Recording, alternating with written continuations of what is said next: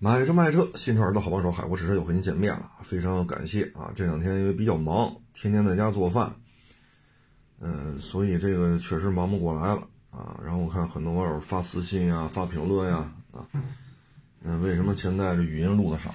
录的少主要是太忙啊，这一天得做三四顿、四五顿饭啊，因为得照顾病人嘛。然后晚上得到凌晨五六点钟我才能睡。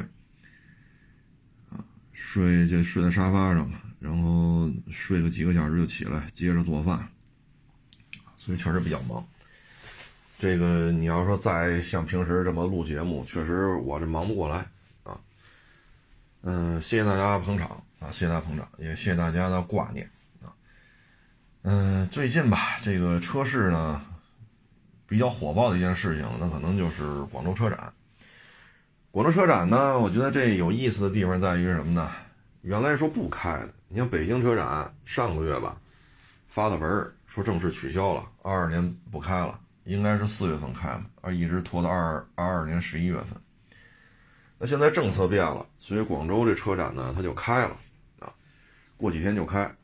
这个车展呢，嗯，比较吸引人的车也有啊。你比如说全新一代 GLC，这台车的轴距啊都快三米了，啊，都快三米了。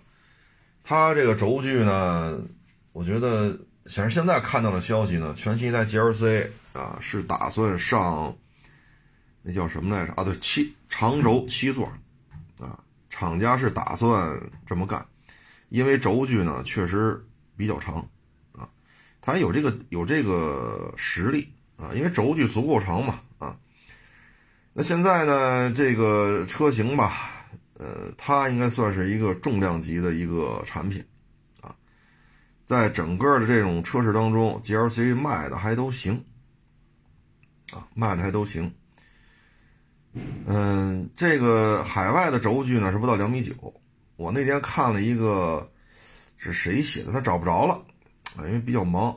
找不着了，好像两米九七七吧，没加长是两米八八还是两米八八八来着啊？所以呢，这个轴距是如果两米九七七啊，这个轴距真的是国产之后的长轴版的轴距，那上三排座也没问题啊，因为很多 MPV 还不到两米九七七呢，对吧？你说汉兰达第三排挤啊，奇骏那七座版第三排不实用。CRV 那七座版不适用，这轴距两米九七七的话，就差二点三，二点三厘米就到三米了。所以它这第三排虽然说也不见得多宽敞吧，但最起码它这尺寸确实不小啊。这车如果出的话呢，我觉得 Q5L 还好啊，毕竟它已经加长了。其实比较难的可能就宝马叉三了，你跟不跟？啊，你要跟，你就必须加长啊。那你加长的话，你这个现在是没加长的价格，跟人家加长的价格混在一块儿，那你要加长个十厘米啊，或者十二个厘米啊，或者加长多少多少啊？那你这车怎么卖？那意味着标轴版怎么着往下调个小几万块钱吧？如果说他真的这么应对了啊，那可能对于现有叉三的，就国产叉三的这些车主来讲呢，这是一个比较大的一个损失啊。因为你长轴标轴，你不能差五千，啊，毕竟这车都是三四十万，四十多万，基本上主销都这个价位的，你不能长轴标轴差几千块钱。所以叉三怎么应对呢？二零二三年这事儿比较敏感了，啊，不加长，轴距差距越来越大；加长呢，对老款车型来讲呢，可能在用车的车主呢会出现一个小几万块钱的贬值。但对厂家来讲呢，我标轴、长轴都国产，对吧？你看你要哪种？它变相呢，相当于把它国产叉三的入门版的价格往下调了，啊，变相往下调了。所以明年呢，这个级别啊，其实说白了就这仨啊，Q5L、GLC、叉三啊，这个级别会比较热了啊。我们得看 GLC 全新一代如何定价，是否会生产标轴，叉三是否会加长。奥迪 Q5L 现在呢，嗯，目前看吧，Q5L 和 A6、A4 这仨车肯定是走量的。但是现在整体的销量啊不高，啊，嗯，如果说拉的比较高的话呢，就是靠高额的折扣，啊，所以你看 Q5L 的实际的裸车价跟叉三 GLC 长轴它不一样，啊，它不一样，所以 Q5L 销量要如果拉上去，那只能靠更高的折扣，啊，这对厂家来讲呢，反正这图一样呗。你是图单车利润，你还是图销售量？你要说我这个是吧？我单车利润比较高，那以目前奥迪、薛威比宝马、奔驰弱一点的品牌地位来看，你要图单车利润高，你销量自然会下的比较厉害。本身产产品的这个品牌知名度就已经弱了一点如果销量再不行，那就更完了。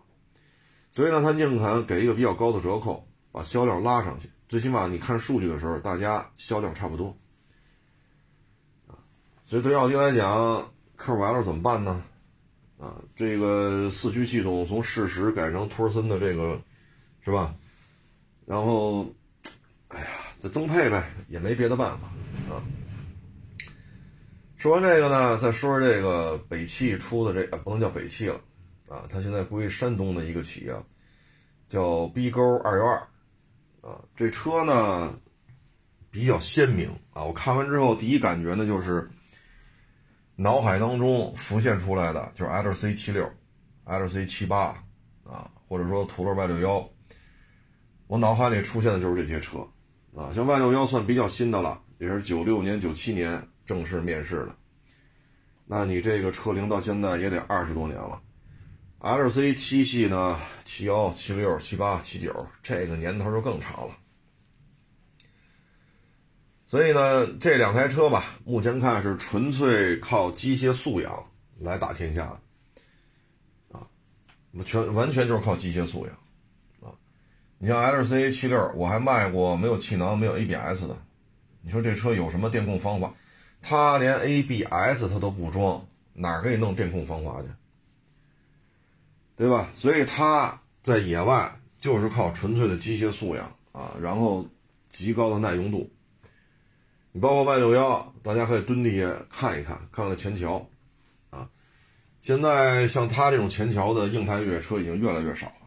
再一个呢，像 Y 六幺，像七六，啊，就说 L C 七系吧，啊，就七系和这个六幺，它的电子配置非常少，啊，它的电子配置可能新款的 可能把这个 E S P 给你装上了，啊，嗯，老款的连连你看连 A B S 都没有。啊，它的电气配置，以我这么多年接触吧，可能就是以电动窗算是比较复杂的了。啊，他们也，他们在野外呢，最大的这种优势在于什么呢？就是说你沙漠里跑上三四万公里，沙漠里跑四五万公里，尤其是在非洲啊，我有时候也跟一些从非洲回来的，或者说现在还在非洲员外的这些网友也是聊，他们那儿大老黑开这些车。没有换机油的概念，沙漠里边、戈壁里边，一开三四万公里，那什么标号的汽油，咱说不清楚，反正是是汽油啊。然后也没有换机油的概念，啊，沙漠里头什么只要是汽油就行，然后一跑跑三五万公里，啊，赶上了就换一回机油，赶不上那就指不定什么时候换了。这种耐用度，咱要是弄个奔驰大 G。是吧？包括现款的 L C 三百三点五 T 或者三点三 T，哎呦，咱这车要是这么这么折腾，尤其是三点五 T 这个汽油版啊，说是个汽油就往里怼，三四万公里、四五万公里就这么折腾啊，这轱辘恨不得这三五万公里就没沾过柏油路，那扛得住扛不住咱就不好说了。但是七六和 Y 六幺在当地就这么使。所以它的耐用度是非常好的。你要想在沙漠当中啊，或者无人区，或者荒漠戈壁啊，说如履平地，它对于你驾驶技术要求非常高啊。因为刚才也介绍，我还卖过，就北京牌照的啊，没有气囊，没有 ABS，啊，没有。你不要说这个那没有，就靠你自己啊。说有锁吗？有，你也可以自己加。啊，原厂那个四五零零 D 四 D V 八柴油机，它前后带锁，那看你自己本事了，啊。您说来个坦坦克掉头如醒没有？所以呢，它呢卖点呢就是第一，极其的耐用，故障率低；第二呢，完全靠你自己的技术。啊，油力配合怎么样？像 Y 六幺自动挡的存世量还稍微多一点，LC 七系的自动挡存世量，澳洲可能多一些吧。可能就土澳那边多一些，剩下地方自动挡的 LC 七系太罕见了啊，所以野外驾驶那不就靠您自己吗？啊，二幺二呢换了 2.4T 的汽油机，扭矩说成到三百二，啊，这个扭矩对于二幺二大家族啊有史以来吧，原厂的标定的动力当中，三百二十牛米应该算是巅峰之作了。再一个离地间隙二百四十五。接近角四十七，离去角三十五。很多越野车去改装，改装完喽，接近角也不过就这样。但是人家出厂的时候，原厂状态就是四十七度、三十五度啊。它这底盘呢，说是这个勇士，就原来上一代吧，上一代北汽那个勇士，当时也是军用载具嘛，啊，零点五、零点七五。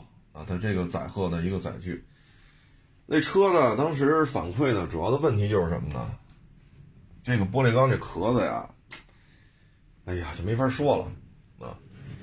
你说挂防弹钢板，玻璃钢的壳子作为基础没法挂，你把车壳子拆了重新挂，那这车那没法弄了！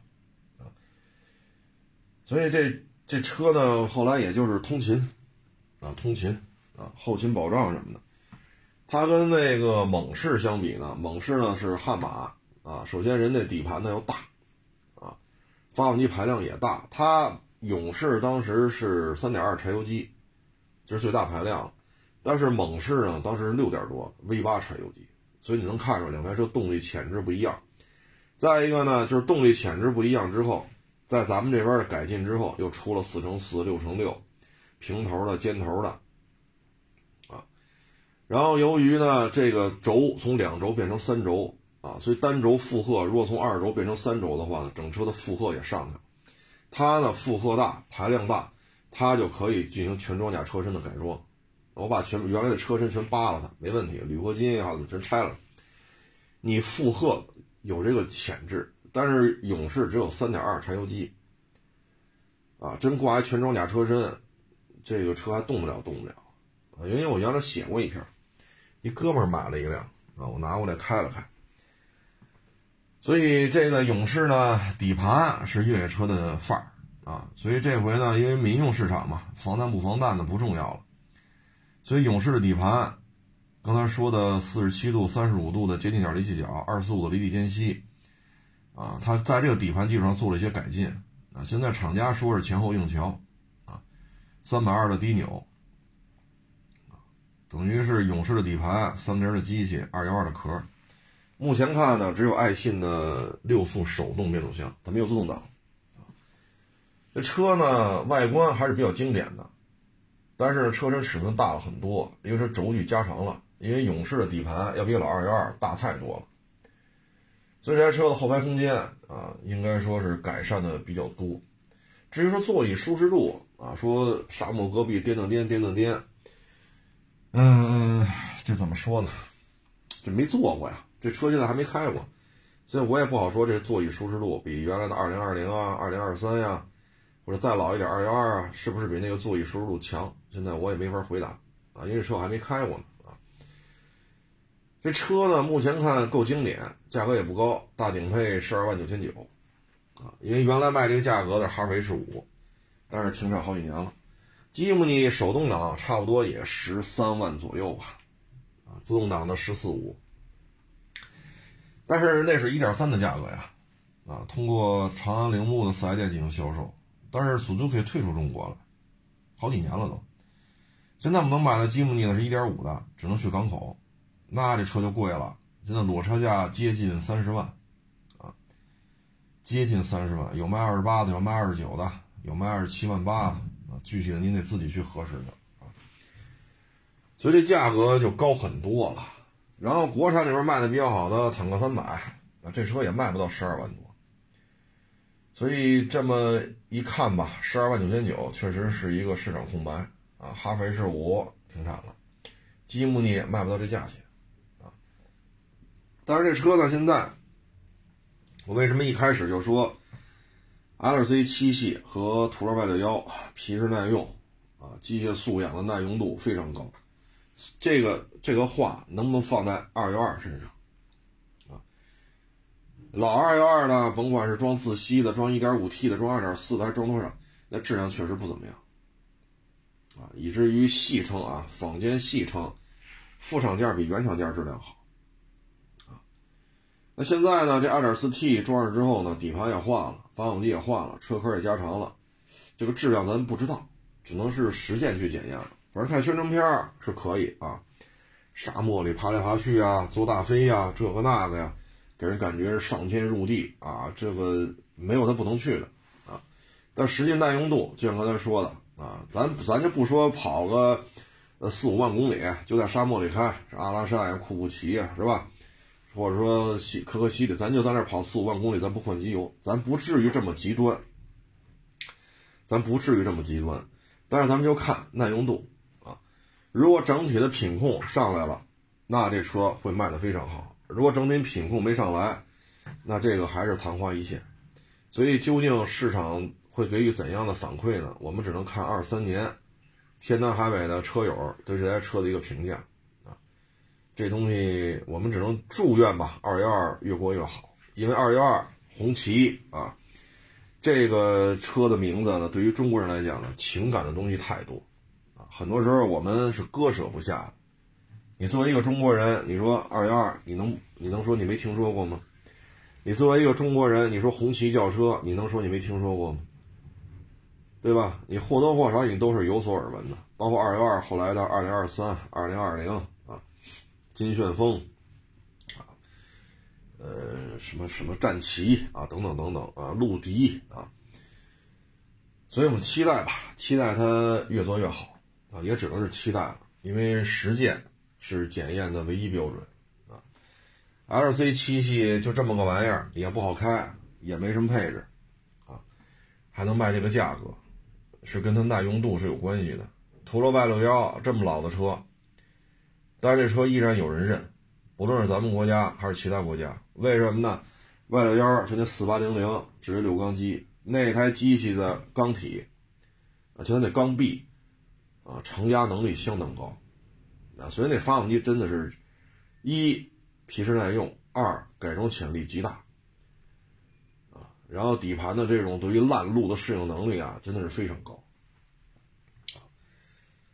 所以咱们就期待吧，期待二幺二的品控呢，期待能有大幅度的一个提升，啊，这两天呢还看了一案例，是说十二月十二号吧，在，好像是南方啊，南方某地。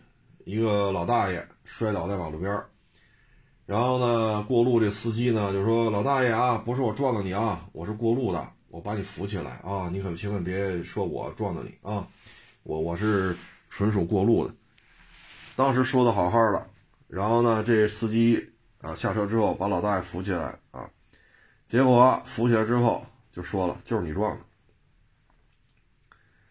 那这事儿闹大了。啊，得亏呢，扶的这个地方有监控，那这事儿那交警肯定得来啊，是你撞的还是你好人好事儿？反正有人出了交通事故了，那交警肯定得来调监控吧。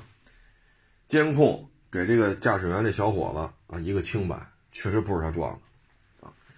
那这事儿也不能这么了了呀，你这不属于讹诈吗？最后呢，老人的家属向这个开车的小伙子赔礼道歉，并赔偿两千元。那就老人的家属给这个扶老人的这个小伙子两千块钱，就相当于经常呃精神赔偿金啊。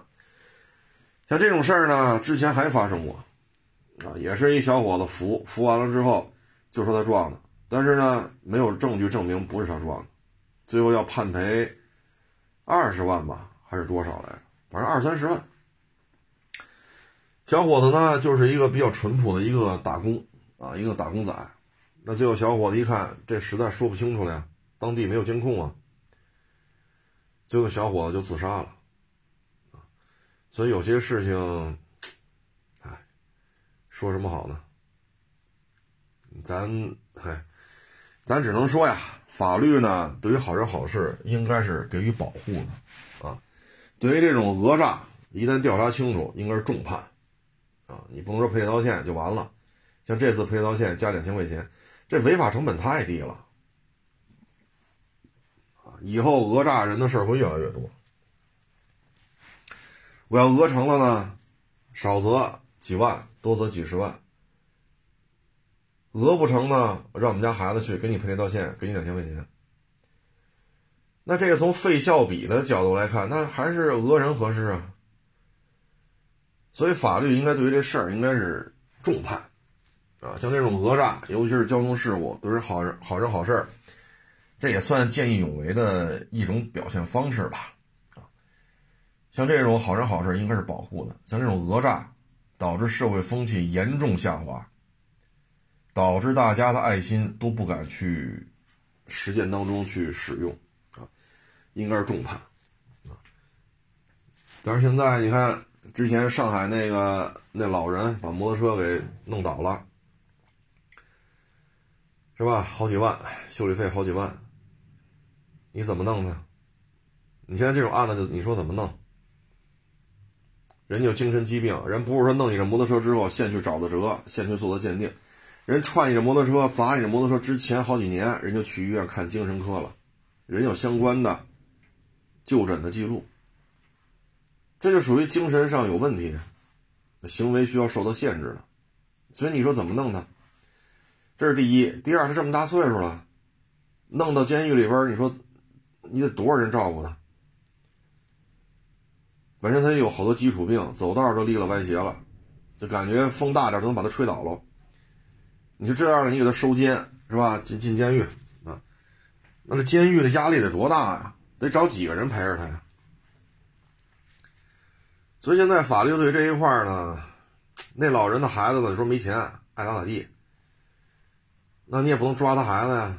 啊，是因为因为他爸把这摩托车给砸了也好，踹了也好，五位数的维修费，涉案金额确实够拘留了。因为这老人没法抓，你把他儿子抓了。他儿子也不在场啊，都不住在一块儿，对吧？你说直接咔给他儿子手铐铐上关监狱，这个也说不通啊，法理层面没法这么办呀，啊，没法这么办，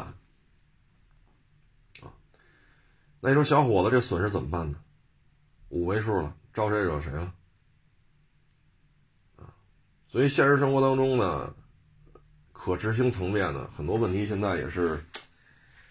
无法弄，啊，无法弄，哎，所以你说现在为什么社会风气就是多一事不如少一事呢？啊，说人心不古，那没办法。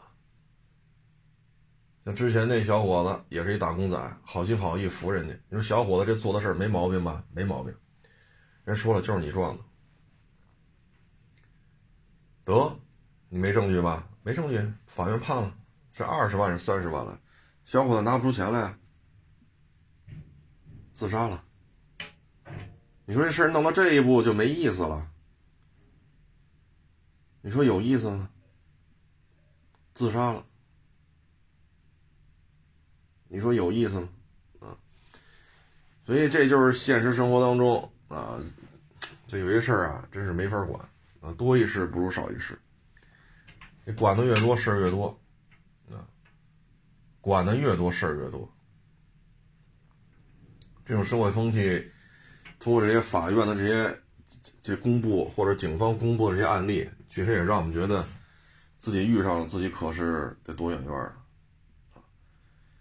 你现在救人扶人一把，你都得先看有没有监控探头，没有监控探头不敢扶，电话都不敢打啊！因为如果伤比较重的话，谁打个电话，最后要调查的。你当时是什么原因？路过这儿，你当时这事儿你是参与是没参与？啊，你为什么打这电话？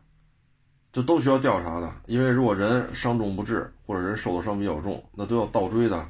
那你打个电话就得问你啊，你当时看见什么了？所以这都没法弄。啊，你说现在这种社会风气就逐渐变成了多一事不如少一事。我也很无奈。啊，我也很无奈。像很多年前了，这一说得多少年前？二三十年前了吧？记不住，三十多年前啊，具体我也记不住。那不是邻居吗？那老爷爷是，他是是是酒瓶子把那手腕子给划了，啊，是自己摔跟头把酒瓶子踩了呀，还是捡捡那还是酒瓶子踩了他蹲地下捡，然后一滑摔倒了？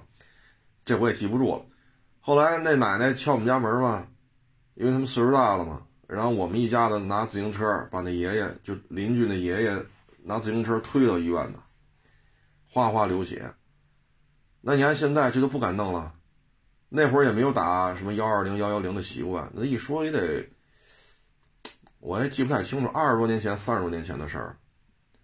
那你搁现在，你可不敢管了，对吧？你看现在说好流流血流这么多，你拿绳勒一下，止个血，让坐到自行车后座，啊，前面扶着把，后边推着，我们一家子给人弄到医院，你说这事跟我们有关系吗？不是我们弄的吧？现在回想起来，咱说句不吉利的话，如果对门爷爷死在我们这自行车上，你说我们按现在这种环境，我们是不是还得赔偿责任？所以现在社会风气，它它就这样了，我们也不知道怎么办，唉，希望法律越来越细化吧。另外呢，希望摄像头再多一些吧。现在你真是见义勇为，说路边有车祸啊，你没摄像头，谁也不敢去搭把手去。啊。嗨，这也是比较无奈吧。希望越来越好啊。这次广州车展呢，还上了一车，就是四零八叉儿啊，相当于就是雪铁龙凡尔赛的标志版，因为轮廓都一样，轴距好像差两毫米吧，啊，好像是差两毫米啊，不是说说这完全一样，那轴距好像差了两毫米啊。那这个凡尔赛呢，月销曾经到五千。但是现在销量比较低了，十一月份只卖了一千多，啊，销量下滑的还是比较明显的。那现在降低成本吧，对吧？雪铁龙出了，标致也得出，啊，同一个车型，啊，然后衍生出不同的车型来，可以摊销成本，啊，这种跨界车，你说它算两厢车吗？不太像。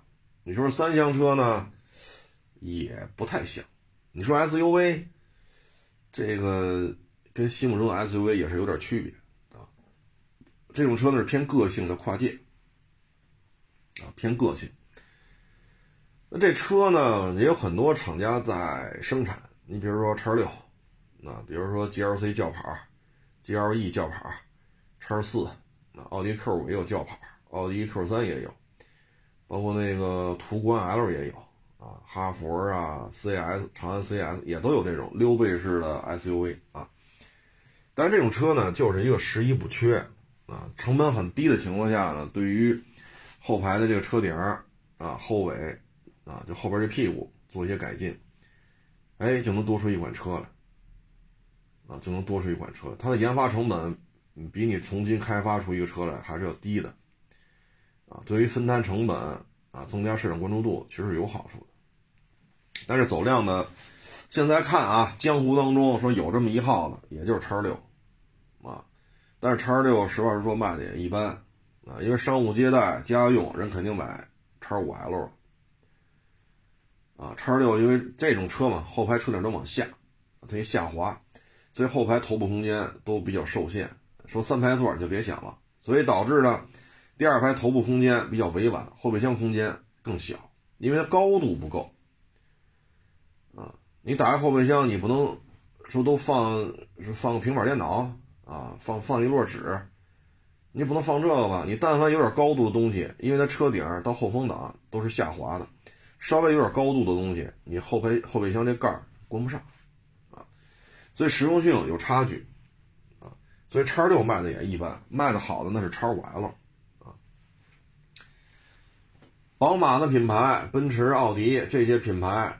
它对于这种个性化车型都不是太走量，啊，所以你说咱这个标致四零八叉，那我们只能说，嗨，呃，反正凡尔赛都出了嘛，啊，你也没什么成本啊，同同同款车型的衍生版本，外观内饰做一些调整，啊，毕竟轴距还差两毫米，干完就完了，又多一款车卖，是不是？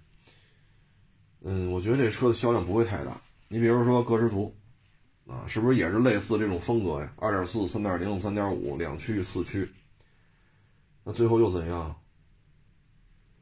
对吧？歌诗图在国内是什么下场？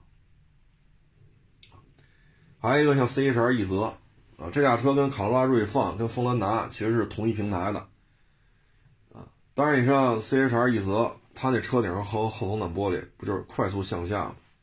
所以这个 CHR 奕泽后排不论是视野、头部空间、后备箱装载空间都不太理不太理想，所以同平台马上又出了锋兰达和卡罗拉锐放，啊，因为这个车顶啊相对平直。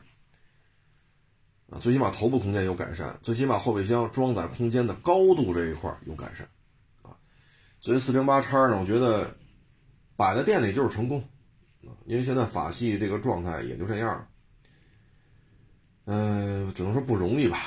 我现在觉得 PSA 的中方团队真是挺辛苦的，也是挺执着的，啊，嗯，这么一个市场环境还能连续多少个月同比在增长。还能出一些新车型啊，不论是叫凡尔赛还是叫四零八叉，还是在做事儿，还是想做事儿，还是在实干。所以呢，PSA 中方团队，我得说一声辛苦了啊，真是不容易，点赞。至于说老外大当家在海外说的那些话，嗨，没办法，合资品牌嘛，你的知识产权是人家的，没招啊。你有招吗？你说长安福特，一三年到一五年，嘁哩哈啦弄那么多车，一五年之后几乎就没有新车型，这是中方团队愿意看到的吗？旱的旱死，涝的涝死，中方团队也不希望这样，希望你平均啊，一年出一个车呀，对吧？你一年出一个车呀，锐界、翼博啊、翼虎、撼路者，对吧？你这些车，你最起码一年出一个，你能连续出四年吧？到你第四年的时候，你会出前面车中期改款了。你这么循环下去，相当于每年都有 SUV 新车型投产，每年都有 SUV 的中期改款，这多热闹啊！他不去，嘁哩哈嚓一两年的功夫，两三年全给弄完了。包括那个阿斯顿马丁版本的蒙迪欧啊，这不是中方团队能左右的。你产品投放的速度根本就没控制好。所以弄得旱的旱死，涝的涝死，最后长安福特弄得半死不拉活的，包括福克斯非得上三缸，这是长安愿意看到的。所以别老去骂什么百年福特毁于长安，咱能给中国人这边考虑一下吗？他们的难处，包括当年北京吉普、切诺基，维修工、4S 店、厂家，就中方啊，北汽这边中方都认为你的车有些设计是不合理的，大量的问题都投诉回来了。四 S 店也做了针对性的改进，比如螺丝怎么改装一下，它就不会出这些问题。你报吧，就改一颗螺丝，一年改不了，因为北京吉普美方团队得认可，亚太区得做调查，得做探讨，得做认可，发到北美总部得做调查，得做探讨，得做实验，得做认可，然后再给你返回相关的文件，允许你在他的知识产权的授权之下改这一颗螺丝。就这事儿，十二个月办不完。但是你这车，人车主用了是吧？十二个月之前就出这问题了，人自己改了改螺丝，不换了。我说四 S 店改了改螺丝，不换了。那你倒是改呀，过一年再来买了还这样，那时候消费者的什么感受？那你说都赖北京吉普的中方团队你没有知识产权，你改你改一试试，这会出大事儿。所以没有权利改，你只能提建议。老外得走流程，啊，北吉普的美方、亚太的美方、北美总部的美方，你就是你听着你都觉得头疼。这玩意儿这玩意儿牵扯一耐久性实验，零件本身这螺丝本身的耐久性，换完螺丝之后的车型的耐久性，他还要做，做完之后他要算成本，还要跟这个螺丝北美地区供应商去谈这螺丝你要怎么怎么改。您说这流程是三天五天能办完的吗？所以，别别老说福特混不好都赖长安，这么聊天没意思，啊，这么聊天没意思，那你说日产现在销量腰斩的厉害，那你也赖中方团队。日产、日产雷诺这内部这些问题，那是中国人造成的吗？这跟中国人有什么关系？法国当大法国大当家的这个那个，然后跑什么特种兵救什么？这跟中国人有什么关系啊？你包括现在本田销量掉的这么厉害，百分之四十二，这也是中国人造成的，对吗？你说这思域混动比卡罗拉、雷凌混动低配包牌价还贵四五万，这是中国人造成的。二零二二年了，啊，有些事情是吧？这应该都有所了解了，啊，唉。所以呢，我觉得 PSA 在大当家，是海外的啊，总部的老外大当家的发表这一通言论之后，中方团队还在这做，还在这努力，我觉得真不容易啊！不论将来 PSA 是否退出中国市场，退与不退，我觉得现在这波中方团队啊，真是不容易啊！我个人的态度就是得给他们点个赞啊！唉，所以有时候打仗吧，啊，就怕这拉胯的队友。就怕这拉胯的队友，但是老外你有的选吗？这是人家的知识产权，咱有权利选择人家吗？是不是？啊，哎，这就是广州车展吧，剩下都是电动车，啊，都是电动车，什么埃安呐，什么这个那个，嗯，看明年吧，电动车的表现看明年。我现在呢，一个感觉，就是比亚迪会不会成为下一个华为？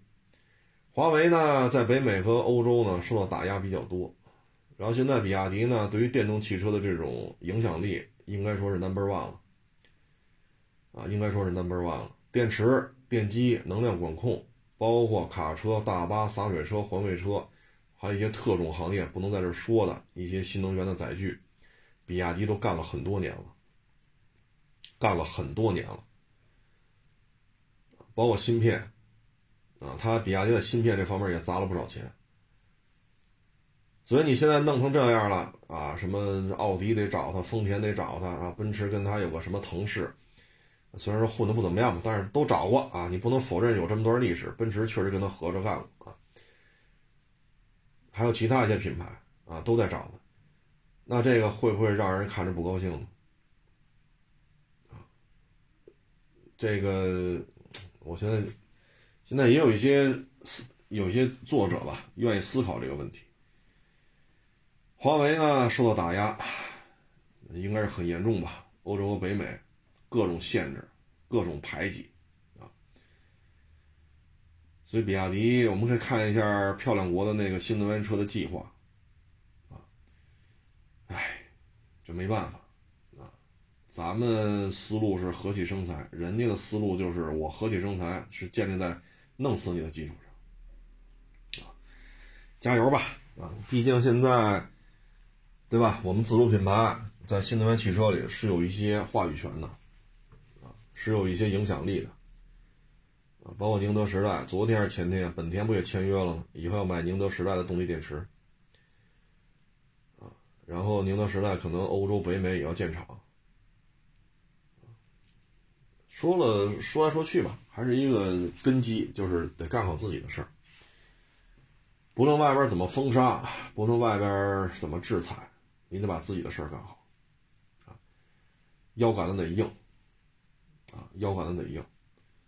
包括你看这次世界杯，啊，你看他那五 G 系统，啊，包括人家那些国家的首脑，就中东地区啊，你看人用那电视，人用那会议系统。用的五 G，那不都是华为的？你还是得自己还是得有实力，啊，得好好干，把自己的本职工作干好。行了，不多聊了啊！现在这天儿比较凉吧，啊，大家也是多注意身体啊！谢谢大家支持，谢谢大家的这个牵挂啊，也谢谢大家的关心啊！最近确实比较忙，只能是忙里偷闲吧，干完活了抽空录一段。再次感谢大家的支持啊！也祝愿大家呢身体都健健康康的啊！欢迎关注我的新浪微博“海阔试车手”。